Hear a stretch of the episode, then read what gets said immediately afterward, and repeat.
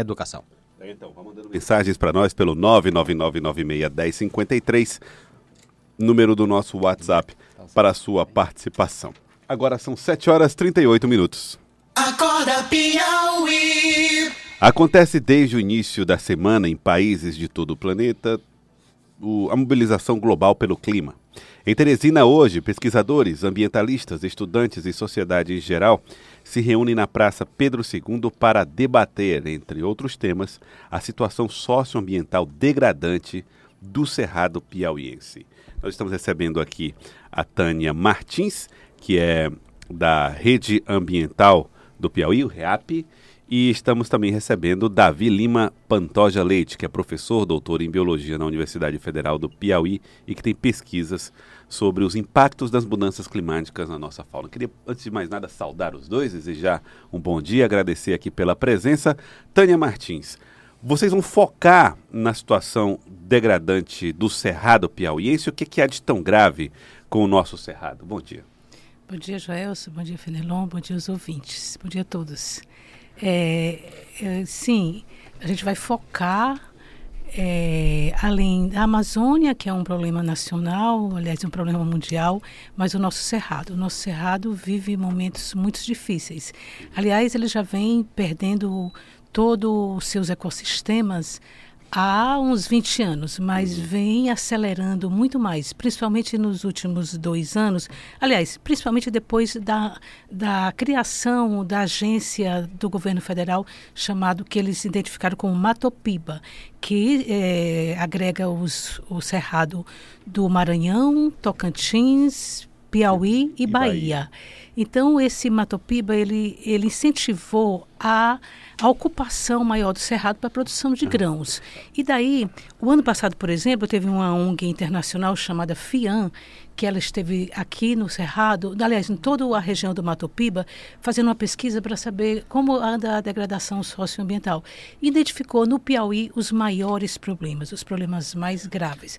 Porque que nós temos a questão da grilagem de terra, nós temos é, principalmente a grilagem, que é o que causa maior, a maior aceleração, porque há uma indústria formalizada nesse estado, com agentes públicos envolvidos, com o judiciário envolvido. Isso ninguém esconde de ninguém, isso já acontece há muito tempo, desde a ocupação do Cerrado, porque os Cerrados são terras públicas, não há como provar a, titularidade ainda. Agora, Tânia, é, uma, o Tânia Martins da REAP, da Rede Ambiental do Piauí. Os, os pesquisadores agora, os produtores da ProSoja, fizeram um estudo e apresentaram com base em dados da Embrapa que o, nível de preservação, a taxa de preservação nas terras em que eles estão explorando, supera os 60%, bem acima dos 20% que seriam obrigatórios por lei.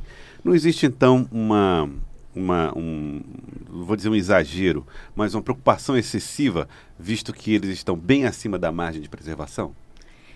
Olhe, não acredito nessa, nessa pesquisa, não. Até porque há uma. Na- na- quando ocupa a, serra a terra do Cerrado, a medição não é correta. Ali você compra. Existe até que a gente fala que há prédios enormes de terras sendo vendidas, terra em cima de terras na região do Cerrado. Você Os sabe três disso. andares, quatro andares, cinco É. andares. né? Exatamente. Isso está ligado à, à dificuldade cartorial que existe na região do Cartorial, Cerrado, é. né? O professor Davi, por exemplo, êxito, né? ele veio da, da região de Bom Jesus, ele também pode participar desse debate e saber Sim. que isso não é bem real. Não E é, eu, e eu pergunto já para fazer um, um link, Um link. com professor Jesus. É, eu, eu, eu- Davi Lima Pantoja. Desculpa, desculpa, sei de onde eu tirei esse Jesus. É bom Jesus, né? É, bom Jesus, Bom Jesus. exatamente, é, é a última palavra. Doutor Davi, é, eu, eu faço essa pergunta. A gente tem aqui no Piauí um, um, um trabalho, ou pelo menos um discurso, de regularização fundiária que já tem 20 anos, né, ou mais. E a gente não tem solução. Como é que se pode chegar a, a, a uma solução desse problema fundiário? Que, e eu pergunto para o senhor, porque não é um problema só do Piauí, esse. Como, qual é o caminho para a gente resolver essa questão? É, bom dia, Joelson. Bom dia, Fenelon. Obrigado pelo, pelo convite da gente estar aqui falando de um tema tão importante, não, na nossa, não apenas na nossa escala local, regional, mas global. É, bom dia a todos os ouvintes. É um prazer estar aqui. É, bom, em relação à minha área de atuação é na área de ecologia e conservação do, do meio ambiente. É, e é nessa área que a gente produz conhecimento e é, que subsidia é, políticas públicas para é, conservação do meio ambiente. Essa né? questão fundiária afeta essa sua área? Afeta enormemente, porque é, a depender do tipo de atividade que os proprietários de terras é, decidirem conduzir em suas propriedades, é, a gente tem diferentes tipos de impacto ao meio ambiente. Né? E, por outro lado, a gente tem uma série de atividades que é, não necessariamente poderiam estar impactando o ambiente, mas que ocorrem de maneira irregular. Então, quando você tem um cenário é, generalizado de situação irregular, você não consegue é, regulamentar a atividade. Né? Então, você tem muitas pessoas sem terra e e elas precisam de alguma maneira tirar o seu sustento e isso às vezes não é, é acompanhado com, por uma fiscalização e etc. Né?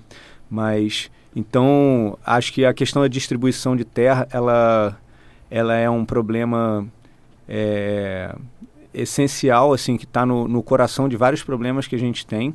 Né? O debate ambiental já de há tempos ele não, não se restringe a questões biológicas específicas de funcionamento dos ecossistemas, mas ele é sobretudo uma questão socioambiental, então não tem como você tratar uhum. a questão ambiental sem tra tratar as questões sociais. Tá, então o senhor, o senhor acredita que a, a, a, política de reforma agrária afeta também questões ambientais? Certamente, em absoluto.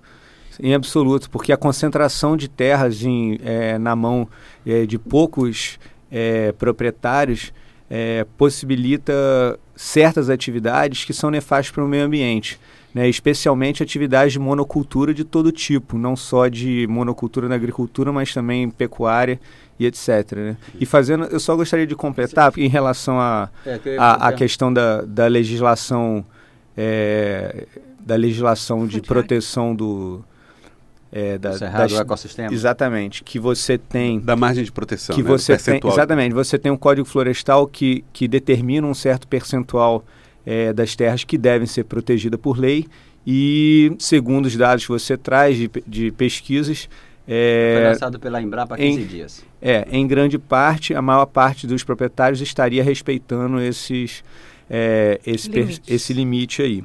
É, o que eu tenho a dizer sobre isso é que a gente sabe que uma coisa é você cumprir a lei, outra coisa é você ter uma lei que serve né, aos propósitos que deveriam. Né? Então, em 2012, por exemplo, a gente teve é, uma agressão muito grande à legislação ambiental brasileira, né, com a reformulação do Código Florestal em 2012, e que tudo que a comunidade científica indicou como necessário para garantir a preservação do meio ambiente é, foi ignorado e a lei foi alterada, é, estabelecendo limites que não servirão é, para a função que a lei existe. Né? A lei foi criada justamente para garantir condições mínimas de preservação do meio ambiente para que, a, inclusive e essencialmente, a agricultura pudesse é, permanecer em médio e longo prazo. Né? Então, assim, simplesmente seguir a lei não é nenhuma garantia de que é, a gente vai ter em, em, médio e longo prazo a conservação do meio ambiente. Né? Então, a, a, essa defesa de que é, do parte do, de grande parte dos grandes produtores da agricultura empresarial que estão fazendo tudo ok, sem problema, porque estão seguindo a lei, né? A lei é, uma, é uma coisa leviana. É. A lei não, é, é, a lei que não, não garante não nada. Atende, que, na é. verdade, seguir a lei, na verdade, está agredindo o meio ambiente. É, aí é a hora da gente pensar quem que fez a lei, né? Respondendo a que interesses. Né? É. É, olhando agora a realidade do, do, do Cerrado Piauiense, que o senhor esteve vendo de perto, o que é que mais chama a atenção do senhor no que diz respeito à agressão ao meio ambiente? É, bom, tendo vivido. Agora eu estou no departamento de biologia aqui na Universidade Federal do, do, Piauí, em Teresina, né? mas vivi quatro anos no sudoeste do Piauí, em Bom Jesus. É, e a situação que a gente vê lá é que é, a gente tem as áreas de vegetação típica de cerrado nos topos das serras, que são justamente as áreas mais visadas é, para a produção de soja e outras atividades de monocultura da agricultura. É, o que a gente vê é que, fora a Estação Ecológica de Uruçuiuna, que é uma unidade de conservação federal é, que está no topo das serras, é, a maior parte da, da, das serras já foram de, da, do cerrado que tinha no topo das serras já foi derrubada no seu limite, ou seja, eles derrubam até na, bor, na bordinha da serra, é onde você tem esse tipo de vegetação. Quando que é exatamente você... a área para grãos, né? Aquele, exatamente. aquele platô, de cima, né? Exatamente. exatamente. Quando você sobe a serra, você cruza aquelas áreas, assim, é de a perder de vista é a a área ocupada pela, por essa agricultura empresarial, né? Uhum. É, e quando você desce da serra, nas regiões dos baixões, você tem um outro tipo vegetacional, que é uma outra biodiversidade, né? E... Está preservado ou está mal cuidada? Eu acho que está mal cuidado. Acho que está mal cuidada, principalmente porque a gente tem pouca assistência técnica né? Então, quando a gente tinha é, menos pessoas. Porque ali embaixo é, tem mais um, uma fragmentação, um, pequenos proprietários, né? To, é, exatamente. No, no, topo da serra é um tipo de vegetação, essa está acabando. Exatamente. E, fica e, que, e que são os grandes projetos. Exatamente. Embaixo é um, um outro tipo de vegetação tipo de... e mais pequenos produtores. Exatamente. A atividade dos pequenos produtores, é, invariavelmente, tem algum tipo de impacto, né? Mas ela, mas é, é é incomparavelmente uhum. é, menor o impacto, né? É, então eu quero aproveitar para fazer Tânia, aqui uma denúncia em Tânia relação, Martins, em relação às pessoas que vivem nessa área que a gente chama de baixões. Essas pessoas são os agricultores familiares que estão lá circularmente.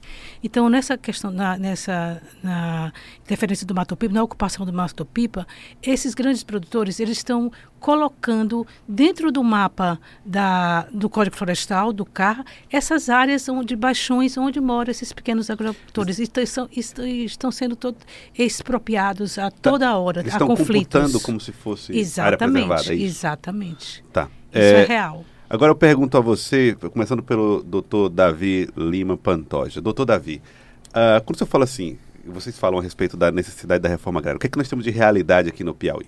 É que nós temos projetos de reforma agrária com baixo desempenho, com a baixa performance produtiva em função por causa de vários fatores, incluindo assistência técnica que não funciona muito bem, e, por outro lado, o agronegócio impulsionando a economia, é responsável por maior parte do nosso PIB.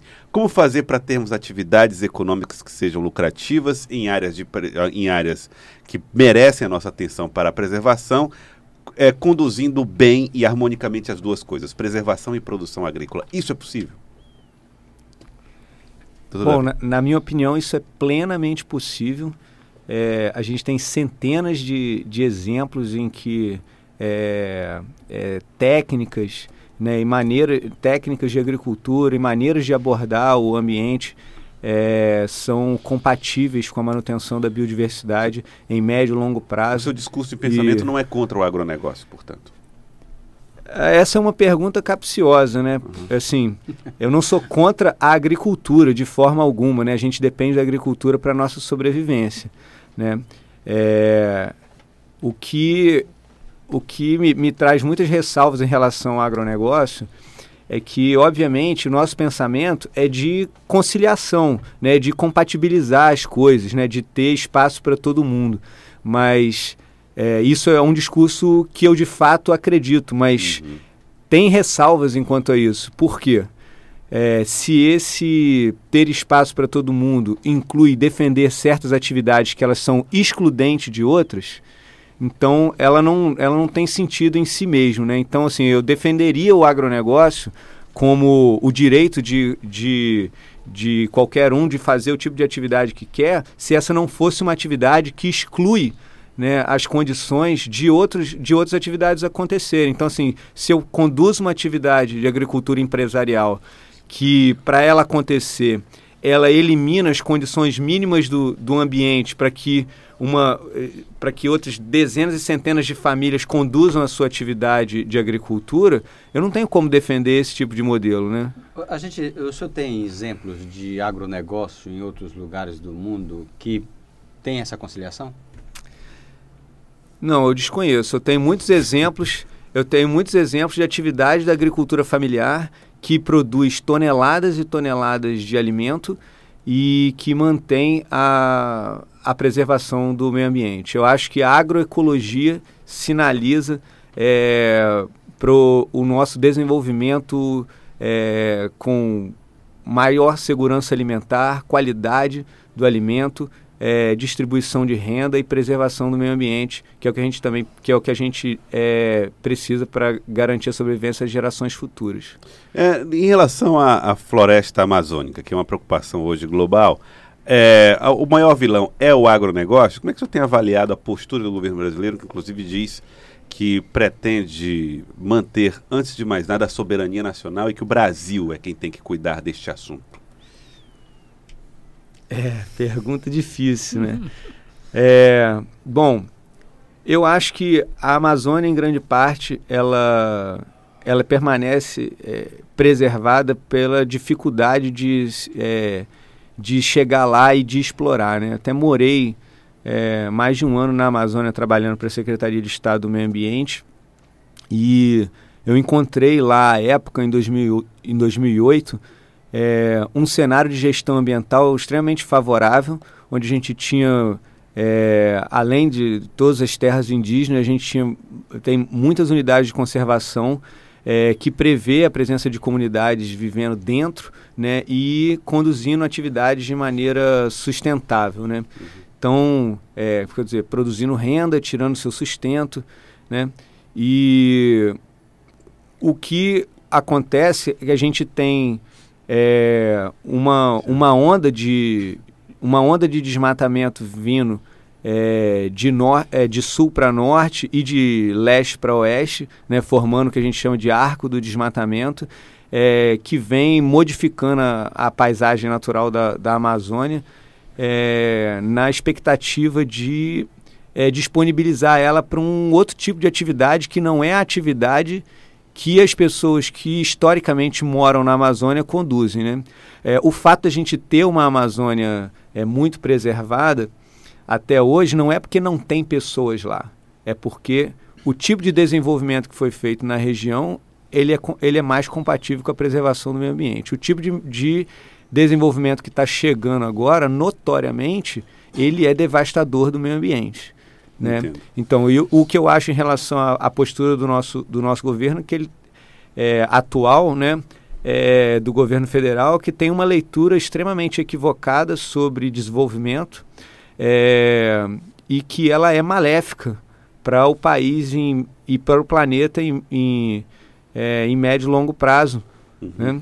Tá, eu queria pedir a Tânia, Tânia, que, Tânia Martins, que convocasse então as pessoas para o evento que acontece hoje aqui na cidade de Teresina. Ah, então, é, a gente está acompanhando a, a todas as manifestações que está, aliás, acompanhando o que eu quis dizer, é também somando uhum. as demais mobilizações que estão acontecendo no né? planeta, porque a gente sabe que isso é um problema mesmo planetário. A questão do aquecimento global não é não é mais, não está distante, ele já chegou. E nós aqui que é, temos uns efeitos muito pior aqui no Piauí, a gente está muito próximo da linha do Equador, então os raios solares vão se intensificar muito mais aqui sobre nossa pele, sobre nosso solo, nossa agricultura e sobre nossas águas. E nós estamos muito preocupados com a questão da água, principalmente no Cerrado, porque a gente tem visto muita seca, muitas lagoas do Parnaguá, por exemplo, que havia tinha 12 quilômetros de lagoa, hoje ela está completamente seca. Então é um sinal muito é, pontual de que o aquecimento já chegou. Então a gente está convidando a sociedade para se apropriar disso, para ela se conscientizar, para saber que, que é real, que já nos atinge e, e levar essa mensagem hoje na Praça Pedro II com informações relacionadas a, a questão climatológica, o que está acontecendo no planeta, no Brasil e aqui localmente, e também especialistas sobre o cerrado, é, vão várias informações, por exemplo, é, a questão da abelha, como ela está sendo impactada, hum. muitas informações relacionadas ao, a essa questão climática global. Eu quero agradecer então a Tânia Martins e ao Dr. Davi Lima Pantoja Leite é, acontece hoje, então, a mobilização global pelo clima, no dia 27 de setembro, hoje, em defesa da Amazônia e do Cerrado, lá na Praça Pedro II, a partir das 5 horas da tarde. Tânia, muito obrigado, muito obrigado também ao doutor Davi, obrigado por terem vindo. Obrigada a vocês. Obrigado a vocês, obrigado aos ouvintes. Um 7 horas e 57 minutos. Acorda.